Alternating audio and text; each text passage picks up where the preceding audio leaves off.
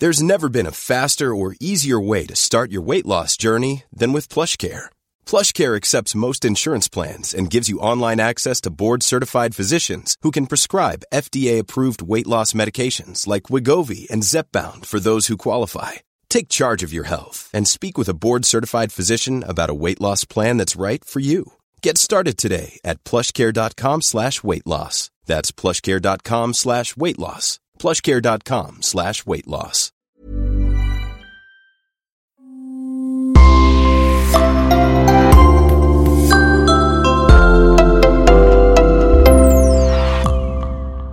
Bonjour et bienvenue à tous dans ce nouveau podcast. Avant de commencer, nous voudrions remercier les deux personnes qui nous soutiennent sur Patreon, Christophe et Jenny. Votre soutien nous aide énormément. Si vous souhaitez vous aussi vous impliquer un peu plus dans la réalisation de ce podcast, il vous suffit de vous rendre sur patreon.com slash le coin du crime. Merci et on commence. Aujourd'hui, nous allons parler de l'incroyable affaire Marguerite Lagrave. Un crime sauvage et gratuit commis à Essus, un village de 600 habitants situé au pied des Pyrénées à une quarantaine de kilomètres de la frontière espagnole. Essus est une commune tranquille avec une école maternelle, un bar et une maison d'hôte. Il ne se passe jamais grand-chose à Essus. Et pourtant, l'impensable est arrivé.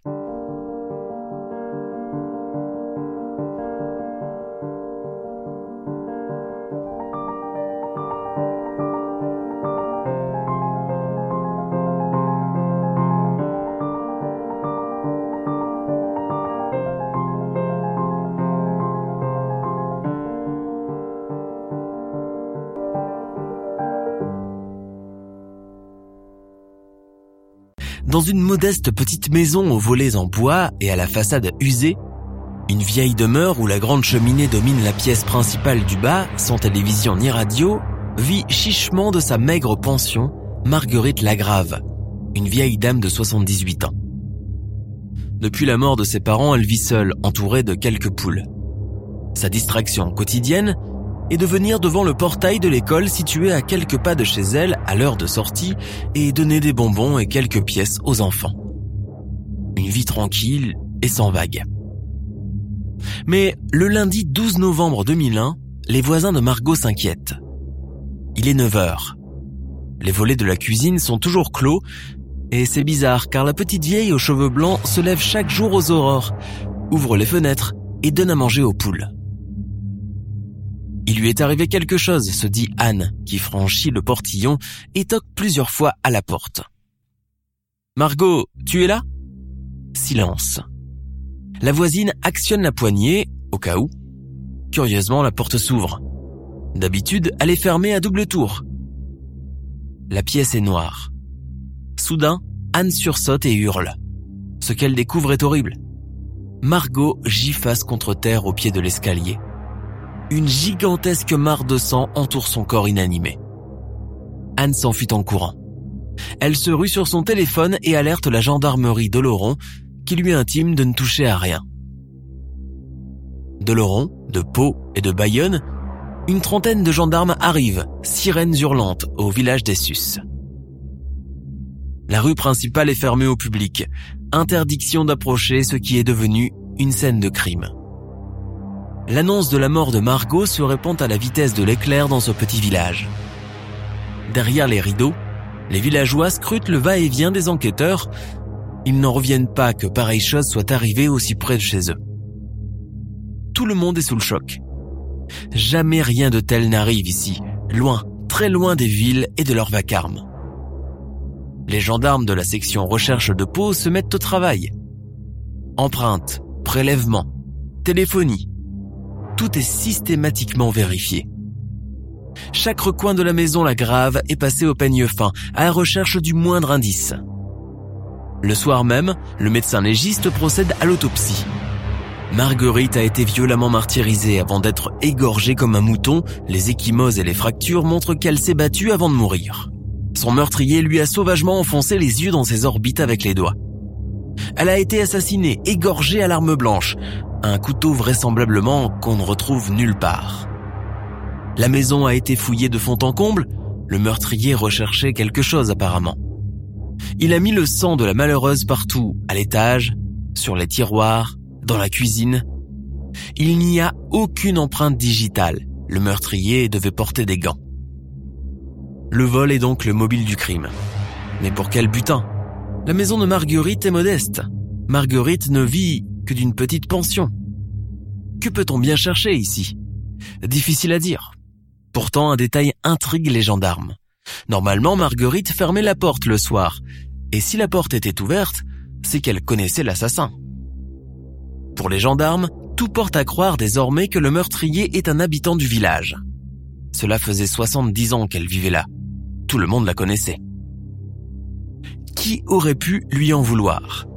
C'est vrai que dans le village, il y avait une rumeur sur Marguerite. On racontait qu'elle vivait chichement et l'argent de la pension, elle le mettait dans un bas de laine depuis des années. Alors l'argent, elle devait en avoir chez elle. Une rumeur, voilà. Une rumeur tenace. Une rumeur qui se propage. Mais qui a bien pu oser faire du mal à Marguerite pour une rumeur? C'était une femme au grand cœur que tout le village appréciait. Était-ce un cambriolage? Très probable, mais par qui? Un crime familial? Sa seule nièce est rapidement mise hors de cause. Toutes les pistes sont explorées par les gendarmes et vérifiées. Rien n'est négligé. Tout le monde veut connaître ce sauvage qui a massacré la vieille Marguerite sans aucune pitié. Dès le lendemain, l'affaire fait les gros titres de la presse régionale. À Essus, on jase et on radote et les ragots vont mon train. Certains affirment qu'un meurtrier se cache dans le village. Les auditions et témoignages se succèdent. Mais l'enquête s'avère délicate et difficile. Margot n'avait aucun ennemi. Pas même une quelconque histoire de famille qui cacherait un possible mobile à ce crime barbare. Les enquêteurs dessinent rapidement la piste d'un crime de rôdeur.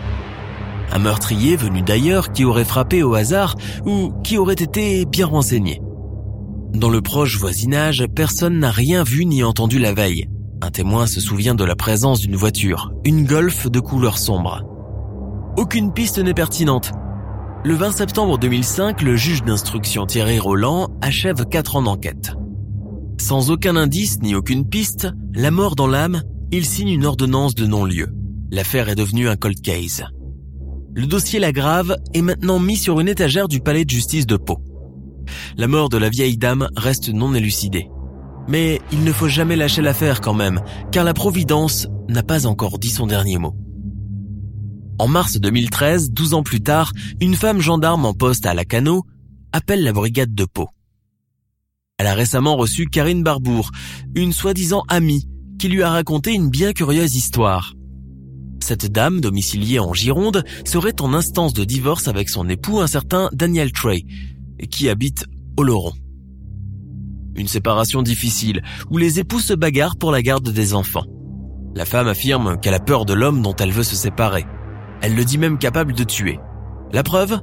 Si Karine n'y met pas du sien, Daniel menace de la supprimer, comme la petite vieille du village d'Essus. Oui oui, la Marguerite que le couple connaissait habitait aussi à Essus en 2001. À Pau, les enquêteurs ouvrent grand les yeux. Se peut-il que ce soit enfin une vraie piste pour ce dossier? Si c'est vrai, c'est un cadeau du ciel. Le procureur palois, Jean-Christophe Muller, ordonne que l'on réouvre l'enquête Lagrave sur le champ. Les enquêteurs ressortent le dossier poussiéreux et reprennent l'enquête. Les noms de Daniel Troy et Karine Barbour ne leur sont pas inconnus. En 2001, ce couple avait déjà été interrogé sur leur emploi du temps. Ce 11 novembre, ils s'étaient certes rendus au village d'Essus pour visiter des parents, mais tous deux avaient juré être rentrés de bonne heure à leur domicile de Laurent. On met discrètement le couple sous écoute téléphonique. Très bonne idée, car ce que les enquêteurs apprennent dépasse tout entendement. Cette Karine fait chanter son ex-mari et exige pas moins de 100 000 euros. Sinon, sa menace est claire. Elle dira à la police ce qu'elle sait du crime d'Essus. Daniel Troy lui répond sans être effrayé le moins du monde. Toi aussi tu t'en souviens de ce jour-là. Tu es aussi complice que moi. Karine continue sur sa lancée et sur Internet, elle fait des recherches d'indices sur le crime d'Essus ou les délais de prescription en matière criminelle. Et pour compléter le tableau, elle appelle sa belle-mère, la mère de Daniel, en se présentant comme une journaliste du quotidien Sud-Ouest. Elle la menace de tout déballer à la police. Et enfin, sur son compte Facebook, Karine continue et écrit une phrase lourde de sens. La vérité réveille les morts. Avec toutes ces révélations, Karine ne cherche pas à se repentir, elle ne cherche qu'à se venger maladroitement de son ex-mari. En septembre 2013, les gendarmes placent Karine et Daniel en garde à vue. Ils sont interrogés officiellement du meurtre de Marguerite Lagrave, 12 ans après les faits. Face aux gendarmes, Daniel Trey passe très vite aux aveux. Le meurtrier de Margot Lagrave, c'est bien lui. À cette époque, le couple est en crise et Karine l'incite à cambrioler la vieille dame. Il est 20h ce dimanche 11 novembre 2001. Karine conduit la golfe du couple. Leurs deux enfants sont assis à l'arrière. La rue des écoles est sombre et déserte. Karine coupe le moteur et lui ordonne ⁇ Vas-y !⁇ Trey s'empare de gants polaires et d'un couteau, au cas où. Il s'approche de la porte, entre et fouille la pièce du bas. Margot le surprend depuis l'escalier. Craignant qu'elle le dénonce, Trey l'empoigne et commet l'irréparable. Avec du sang-froid, il fouille ensuite l'habitation, emportant pour seul butin quelques francs et bibelots sans valeur.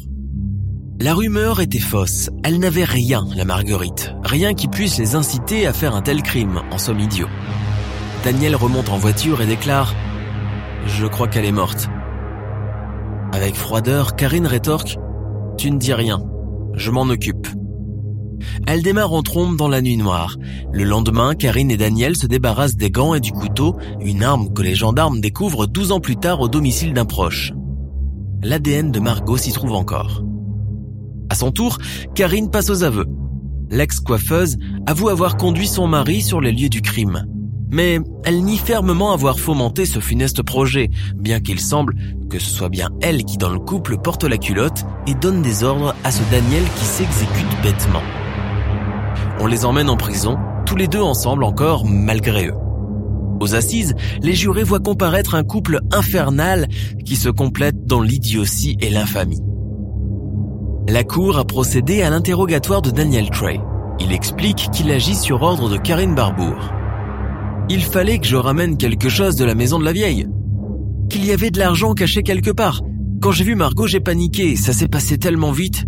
J'ai eu peur qu'elle me reconnaisse. Le coup est parti tout seul. Il maintient que son idée première n'était pas de porter des coups à Marguerite. Le couteau, c'était pour forcer la porte. Je ne comptais pas m'en servir. C'est suite à l'alcool et à la panique que le coup est parti. Daniel Trey se présente comme un mari soumis, totalement sous l'emprise de sa compagne à l'époque. Elle portait le pantalon, affirme-t-il. Qui, de Karine ou de Daniel, manipule l'autre? Cela se voit que c'est Karine. Mais le meurtre a été exécuté par Daniel. Il écope de 20 années de réclusion. Pour complicité de vol avec arme, Karine écope de 10 années de prison. Fin de l'affaire. Le crime des Sus a bien failli devenir un crime parfait, mais Dieu en a voulu autrement.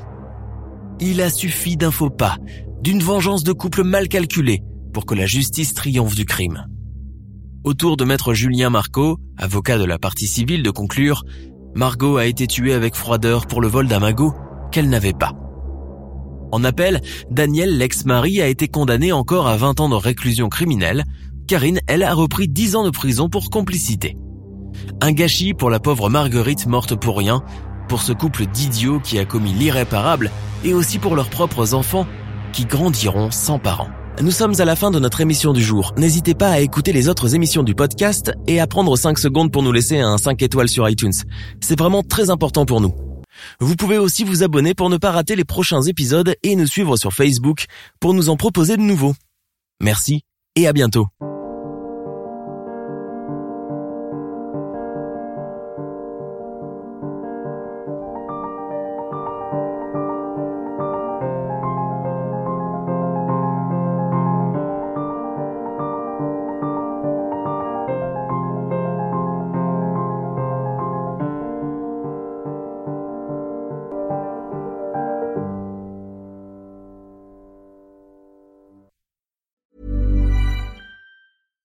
Hi, I'm Daniel, founder of Pretty Litter. Cats and cat owners deserve better than any old fashioned litter. That's why I teamed up with scientists and veterinarians to create Pretty Litter.